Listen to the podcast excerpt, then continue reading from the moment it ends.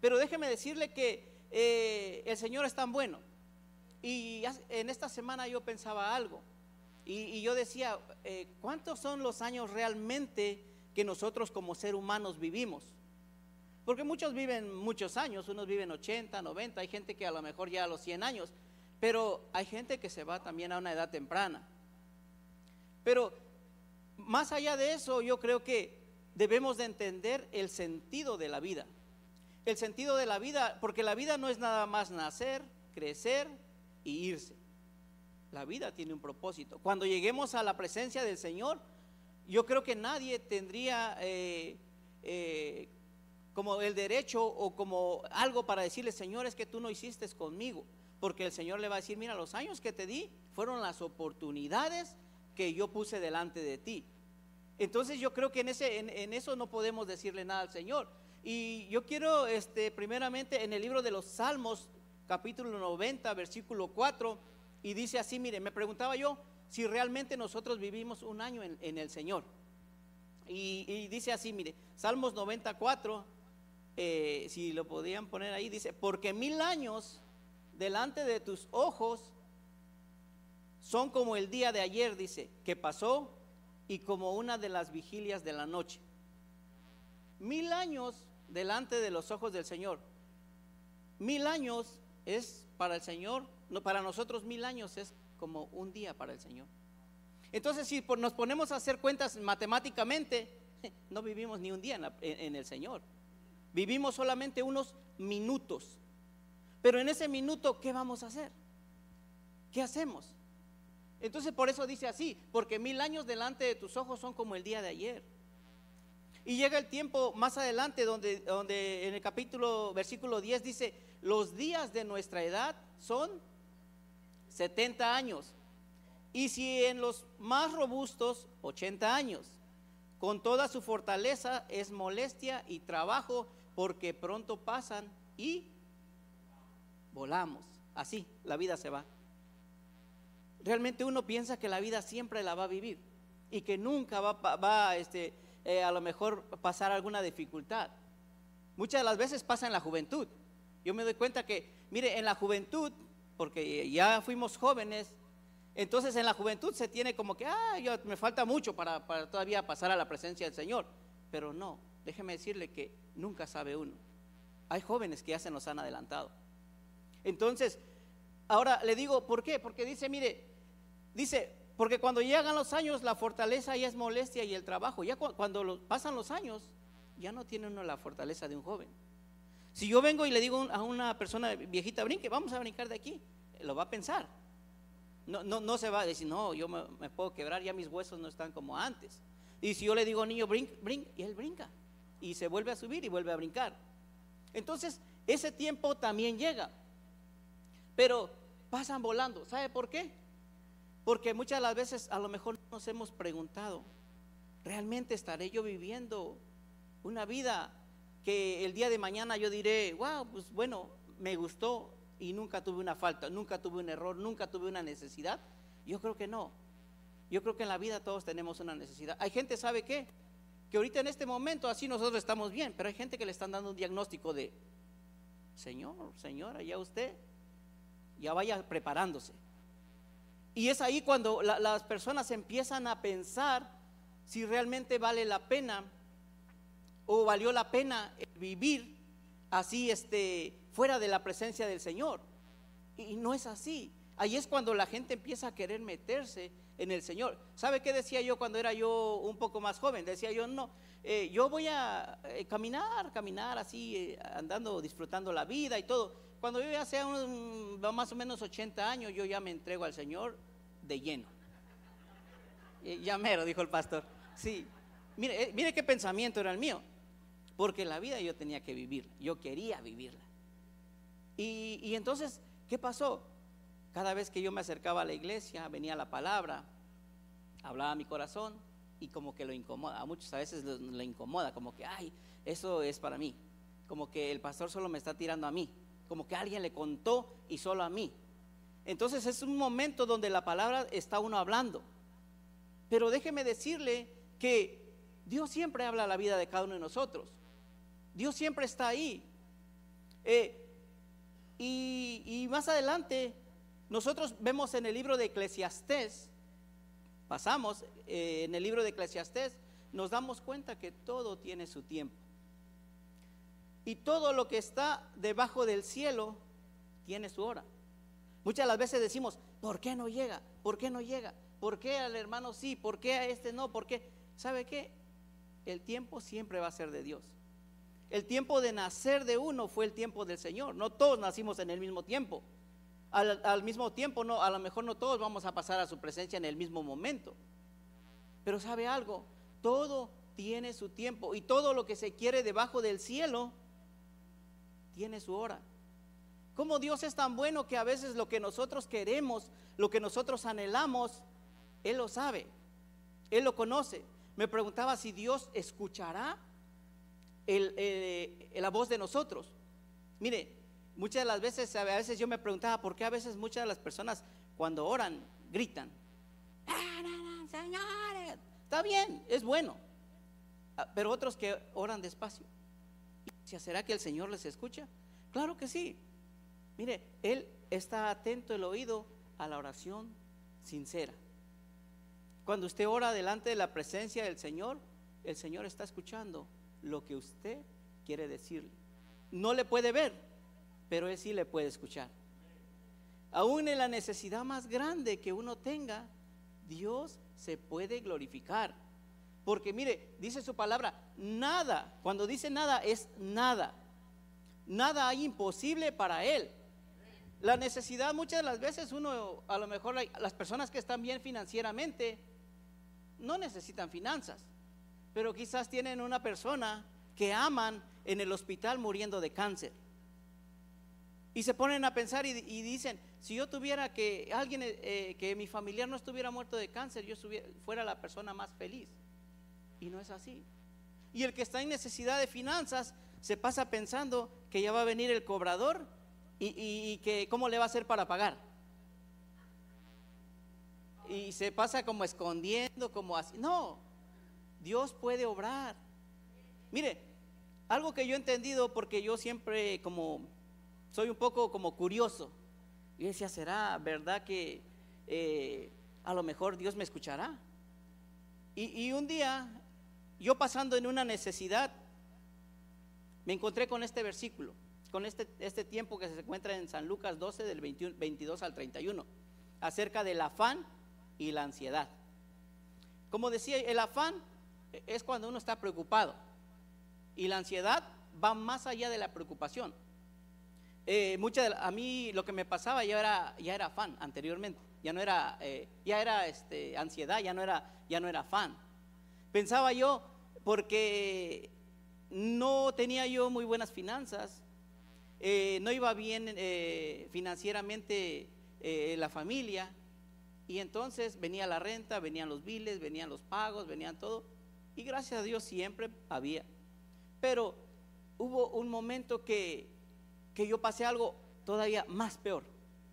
Pero Dios estaba trabajando en mí. Porque Dios siempre está trabajando en nuestra vida. Él va moldeando nuestro carácter. Ahora, ¿qué clase de carácter puede? Todos somos diferentes. No todos somos iguales. Hay gente que es muy amorosa, gente que yo, yo cuando lo escucho, ay, mi vida, sí, mi cielo, sí, mi amor. Digo, wow, qué, bien, que tiene en el corazón algo, algo que digo, ay, cómo no, este, uno es así. Pero hay gente que se pasa buenos días, que tienen de buenos, y le empieza así. O lo saluda a usted y se va por otro lado. No, ¿sabe? Algo pasa en el corazón. Algo pasa en el corazón. Para que uno pueda reaccionar así es porque hay algo. Porque ¿qué dice la palabra? De la abundancia del corazón habla la boca. Así que encontré con este pasaje, Dios estaba trabajando en mí. Era un momento donde yo no estaba haciendo nada. Y para eso viene algo y nace Kelly. Kelly es mi hija. Y cuando Kelly nace, dice el doctor, eh, ¿sabe qué? Dijo, ella tiene una, una enfermedad de que le vamos a ser sinceros. Ella no va a pasar. Ella, son unas horas que posiblemente va a vivir y después váyanse preparando. Y entonces ahí ya decía yo, pero ¿por qué a mí? Yo no tomo, yo no fumo, yo no me drogo, yo no... Y empieza uno a quererse hacer el santo. y uno dice, pero ¿por qué a mí? O pero ¿por qué? Mira, hay gente allá que abandona a sus hijos. Hay gente que pasa golpeando a sus hijos. Y me fue a caer a mí. Y en ese momento predicaba el pastor algo. Decía, ¿y por qué no? Decía, ¿por qué no? Y realmente nos damos cuenta de que sí es cierto, ¿por qué no? Ahora, ¿en qué área estaba, trabajando Dios en mí? Yo era una persona muy orgullosa. A mí no me gustaba que me dieran nada. Si usted venía y me dijera, ay hermano, mire una ofrendita, ten. Y yo me sentía tan mal. De, no, pero ¿qué pasó si yo no soy de la calle? Yo no soy este, un homeless. No, pero es que me está faltando el respeto. Y así era, así era mi corazón. Entonces, ¿qué pasó? Me, eh, por, no, por estar en el hospital, unos años, no eran unos meses, eran unos años, el apartamento lo pagaba alguien que estaba ayudándome y yo no me daba cuenta. Yo pensé que ya el apartamento se había perdido. Dije, cuando regrese voy a tener que buscar apartamento. Pero no fue así. Pero nunca me dijeron porque me conocían. Entonces, y yo llego al hospital y ya no tenía dinero para la comida. Entonces en el hospital me decían, este, ¿quiere comer? No. Y, yo tenía hambre, decía el pastor. ¿Quiere no, no, no. ¿Y sabe por qué? Porque no tenía yo dinero. Y me dicen, miren, le vamos a dar una tarjeta. Con esta tarjeta usted va a ir a la cafetería y usted va a comer su, desayuno, su comida y, a lo mejor su cena. Y a mí me hicieron sentir otra vez mal. El Señor seguía trabajando en mí. El Señor seguía trabajando en mí. Yo era una persona que no aceptaba nada. Pero llega el momento donde ahora ya no había casa ya no había eh, apartamento. Yo, yo pensaba, ya el apartamento se fue, ya me lo quitaron. Y cuando yo llego a Austin me dice, no, ahí está su apartamento. Entonces yo cuando me doy cuenta de todas esas cosas, yo digo, Señor, lo que tú estabas haciendo en mí es, es que estabas moldeando mi carácter. Me estabas quitando ese orgullo que yo tenía por dentro. Ese orgullo que no me dejaba avanzar. Ese orgullo que quizás yo pude haberlo hasta el día de hoy pasado si, Dios no me hubiera alcanzado. Ahora, ya Kelly está grande y la preocupación era porque Kelly se iba a morir. Y entonces llegan unos hermanos, no, mire, y vamos a orar. Y, yo como que digo, bueno, sí creo, pero ¿será que de veras Dios puede hacerlo? Porque uno hasta a veces creyendo, eh, uno dice, pero será. Y cuando pasa algo, Kelly tiene una cirugía, tiene una, eh, una cirugía de corazón abierto y no, se murió. Pasó otra cirugía y nada. Y entonces cada vez que, a veces yo digo, Señor, no te llevaste a Kelly. Y, y entonces yo sé por qué no se la llevó. Mire, Kelly a veces en la escuela se pasa, voy a traer a mi amiga a la iglesia, voy a traer a alguien a la iglesia, voy a hacer esto en la iglesia. Y ahorita ella es maestra. Y entonces, Dios siempre tiene un propósito para cada uno de nosotros. Antes de que nos llame a su presencia, antes de que nosotros dejemos la tierra para irnos con Él, allí es donde viene todo. Mire, y en ese tiempo, cuando pasaba yo esto, encontré esta palabra en, San Lucas 26. Eh, y dice así, mire, mirad las aves del cielo, dice, que no siembran, ni ciegan, ni recogen en graneros, y vuestro Padre Celestial las alimenta. ¿No valéis vosotros muchos más que ellas? Y yo dije, bueno, que yo voy a ver esa. Y me fui al HB, así como cuando camino uno sin dirección, como que va uno pensando ya nada más qué es lo que... Y llego ahí donde está un dumpster, un basurero, y me siento a ver, y llega un pajarito y picaba una sandía lo dejaba, picaba un melón, picaba un mango, y no se lo terminaba. Y se llenaba y se iba. Y me puse a pensar, Señor, si tú no, como dice tu palabra, si tú no dejas este pajarito que solamente viene, él no, no sembró la, sandía, ni el melón, ni nada, solamente viene, come y se va.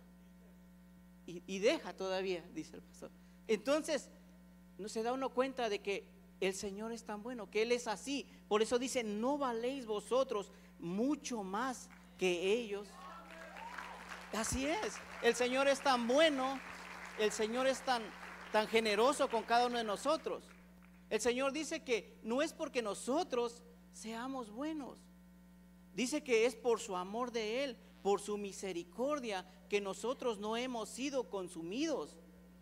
Porque muchas de las veces a veces no lo merecemos, muchas de las veces eh, hacemos cosas que no agradan al Señor. No necesitamos matar para, no, a veces solamente con una mala palabra, con una mala actitud, usted no agrada al Señor, ni yo tampoco. Con levantar un argumento, uno no agrada al Señor.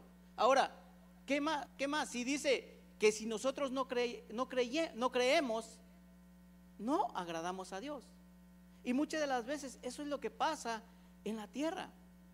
A veces decimos que creemos y a veces no creemos. Hoy en esta mañana, yo no sé si usted oyó la declaración. ¿Sí la escuchó?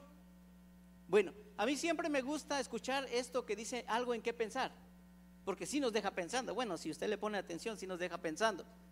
Y dice que esta era una viejita, una señora, que oraba, que era una señora de oración, y oraba la señora. Y Señor, no tengo que eh, alguien que me traiga alimento, porque yo tengo hambre y no tengo con qué comprarla. Y así se iba la señora. Y al otro día oraba y oraba. Pero tenía de, vecino a una persona incrédula, a una persona que no creía en, Dios, no creía en nada. Entonces, este vecino, de tanto oír que la señora oraba para que le trajeran el alimento, para que Dios moviera su mano de favor y pudiera traer la provisión a la casa de esta señora. ¿Sabe qué hizo el, incrédulo? Agarró y echó unos, unos pocos de alimento ahí y se lo fue a dejar a la señora. Y dijo, no, yo le voy a tocar. Y le tocó a la señora y le dijo, mire, aquí está el alimento que usted siempre pide y que Dios no le responde, por eso vine yo aquí. ¿Y sabe qué? Dijo la señora, no, es que yo sí sé que Dios responde, yo sé que Dios te mandó a ti. Entonces, ahí es donde el incrédulo, esta palabra, al escuchar lo de la boca de la, señora, vino algo y ahí fue donde él dijo, así es cierto.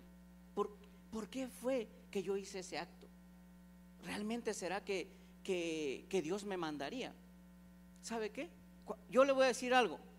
Y yo siempre lo digo, a lo mejor es algo que se dice siempre, pero porque cuando Dios manda, hasta el diablo obedece.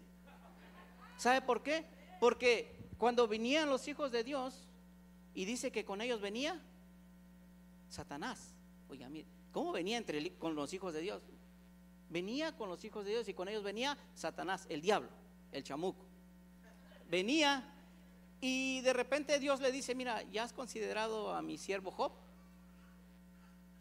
Dios le estaba diciendo eso. Entonces sí, pero el diablo empieza a decirle, sí, pero porque mira, tú le das todo lo que tiene, porque como quien no te va a adorar así, así cualquiera. Pero le dijo, no, déjame que toque eso. Entonces Dios permitió que el enemigo hiciera algo. Pero es cuando Dios dio la orden. Mientras Dios no dé la orden, nada va a pasar.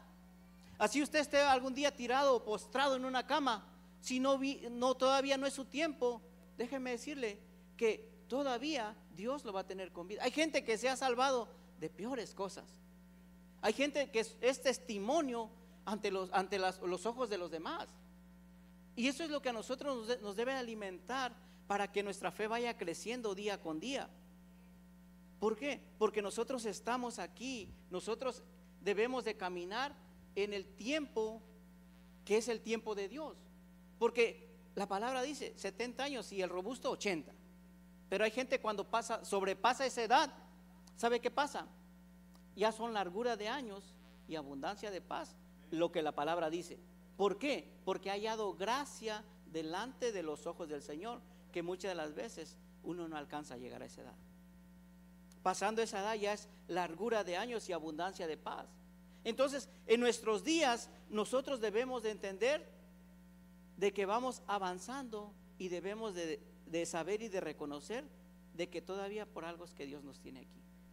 De que aunque pasemos necesidades, mire, los problemas familiares están al día. Si usted va a la corte, los divorcios le dicen, bueno, vamos a hacer una cita porque ahorita tenemos muchos que no alcanzamos. ¿Sí me entiende? Los hospitales eh, ya nomás se siente uno mejor y sáquenlo porque entra el otro. Entonces, hay algo, siempre hay una necesidad. Aquí, en China, Japón, México, en todos lados hay necesidades. El que no tiene necesidad, el que no tiene necesidad de finanzas tiene necesidad de sanidad. El que no tiene necesidad de sanidad tiene necesidad de restauración, que se pasan peleando, que hay hermanos que no se pueden ver. Es triste. Hay padres que maldicen a los hijos. Hay hijos que maldicen a los padres. Todo eso, e, eso no le agrada al Señor. Es algo que nosotros debemos entender. Debemos de pedir la sabiduría. Mire, y en Salmos 90, capítulo 12 dice, enséñanos de tal manera, de tal modo a contar nuestros días, que traigamos al corazón sabiduría. El hombre no necesita muchas finanzas para vivir. El hombre donde quiera vive, la persona donde quiera vive. No se preocupe, Dios siempre le va a proveer para comer. Pero hay algo que si uno debe de pedir a Dios con todo el corazón, es la sabiduría. Porque si uno no tiene la sabiduría, así tenga toda la riqueza del mundo, uno no va a ser feliz. Entonces, por eso el rey Salomón siempre, eh, vemos su pasaje, que lo que él pidió fue sabiduría. Y el Señor le dijo, por cuanto has pedido sabiduría, también te voy a bendecir económicamente. Porque cuando uno pide sabiduría, déjeme decirle que Dios dice que da la sabiduría para hacer las riquezas. ¿Sí me entiende? Entonces Dios es un Dios poderoso, es un Dios fiel, es un Dios que a pesar de lo que usted este, pase, a pesar de la necesidad que usted tenga, Dios se va a glorificar en su tiempo, en su tiempo. Hay muchas, muchas, muchas de las veces hay este, padres que se pasan preocupados por sus hijos. Déjeme decirle que Dios cuida de sus hijos también. A donde quieran que estén, aún si no están, Dios también los está cuidando. Dios no ha abandonado a nadie, solamente que a lo mejor lo tiene en, en un lugar donde va a ser formado como me tenía a mí. Yo decía, ¿por qué me pasa esto a mí? Pero ahí es donde Dios se quiere glorificar, donde Dios se va a manifestar. La vida me ha enseñado tanto a mí que yo digo, hasta el último eh, minuto que yo esté en la tierra, yo creo que voy a seguir aprendiendo. Porque la vida es un aprendizaje. En la vida no hay un manual. Si hubiera un manual en la vida, yo creo que a lo mejor fallara poco. Claro, está la palabra de Dios, pero a veces ni la palabra de Dios abrimos. Que eso puede ser como un manual, que es lo último que nosotros queremos abrir. Empezamos a abrir el Facebook, el TikTok y todo lo, lo que está ahí, pero la palabra de Dios da sueño. A veces está uno leyendo y como son puras letras, ¡ah! empieza uno a... Se, ríe, sí, a mí me pasaba así. Yo decía, ¿por qué no le ponen algunos dibujitos? Pero no, ¿sabe algo? Dios siempre está en control, aún a pesar de que nosotros nos portemos así. Amén. Así que nosotros debemos de tomar la palabra de, es bueno tener bienes, pero hay tesoros de los cuales el Señor quiere que hagamos y esos son los tesoros en el cielo, donde dice que la polilla ni el orim corrompen. Esos tesoros que somos nosotros cuando nos dejamos usar en las manos del Señor. Usted muchas de las veces no necesita ser un pastor, un profeta, un evangelista. Si usted tiene una palabra y esa palabra se la da a alguien que está en necesidad y esa persona se levanta, ahí usted está haciendo un tesoro en el cielo. Si usted le da pan a un hambriento que realmente está en necesidad, usted está haciendo la obra del Señor. Déjeme decirle que esos son los tesoros que el Señor dice que, no, que hagamos, tesoros en el cielo. Cuando uno va y pone el corazón dispuesto para hablarle a alguien, para tomar eh, eh, la necesidad de alguien y elevar una oración a Dios, porque Él nos escucha, Él nos oye. Yo siempre he dicho que Dios siempre nos está escuchando. En todo lo que nosotros decimos, Dios siempre está escuchando. Su oído está atento, como decía el salmista. Y eso es lo que, eh, y dice, dice la palabra, ¿quién de vosotros podrá, por mucho que se afane, podrá añadirle un codo a su estatura? La preocupación no nos va a llevar a nada.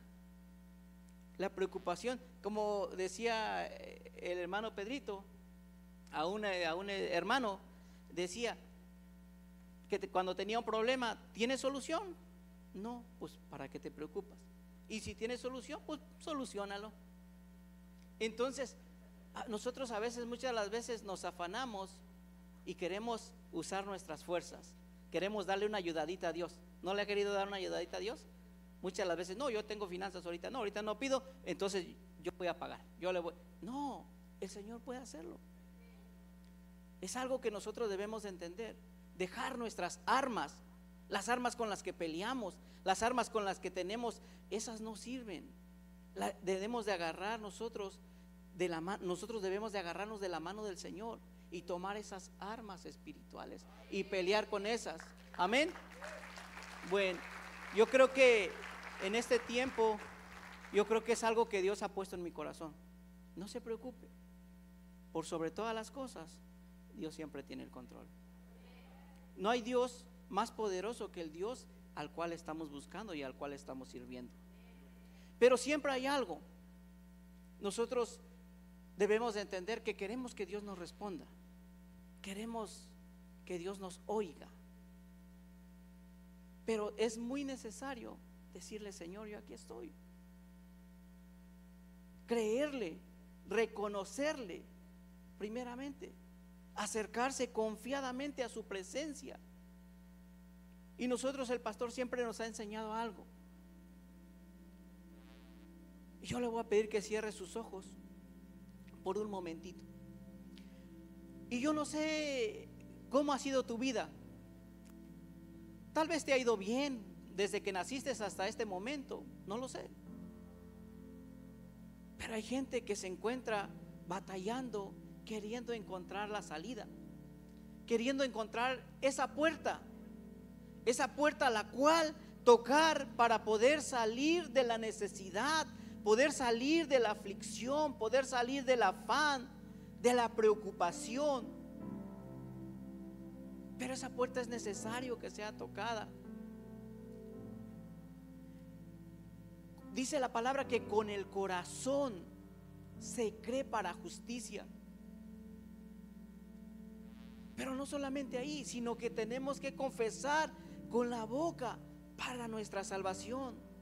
Porque todo aquel que confiesa al Señor será salvo. Y hoy en esta noche si hay algo que hay en tu corazón que diga, Señor, yo te necesito. Señor, yo ya me cansé de caminar estos años. Señor, perdóname si no he visto el camino correcto. Señor, yo hoy me arrepiento, Señor, y hoy quiero que tú me mires. Señor, yo estoy aquí. Hoy toco a la puerta. Hoy yo reconozco, Señor, que tú estás conmigo, pero es necesario que tú vengas a la presencia del Señor. Y si usted nunca, nunca le ha abierto el corazón al Señor, hoy es un buen día. Nunca es tarde. Dios prepara el tiempo perfecto. El tiempo que uno viene a los pies del Señor es el momento cuando uno reconoce que ya no hay una salida. Tal vez te encuentras batallando con la enfermedad, con las finanzas, con la restauración familiar. Y ya no hayas la salida. Hoy es un tiempo. Hoy es un tiempo. No hay una edad específica para llegar y decirle, Señor, yo hoy quiero que tú entres a mi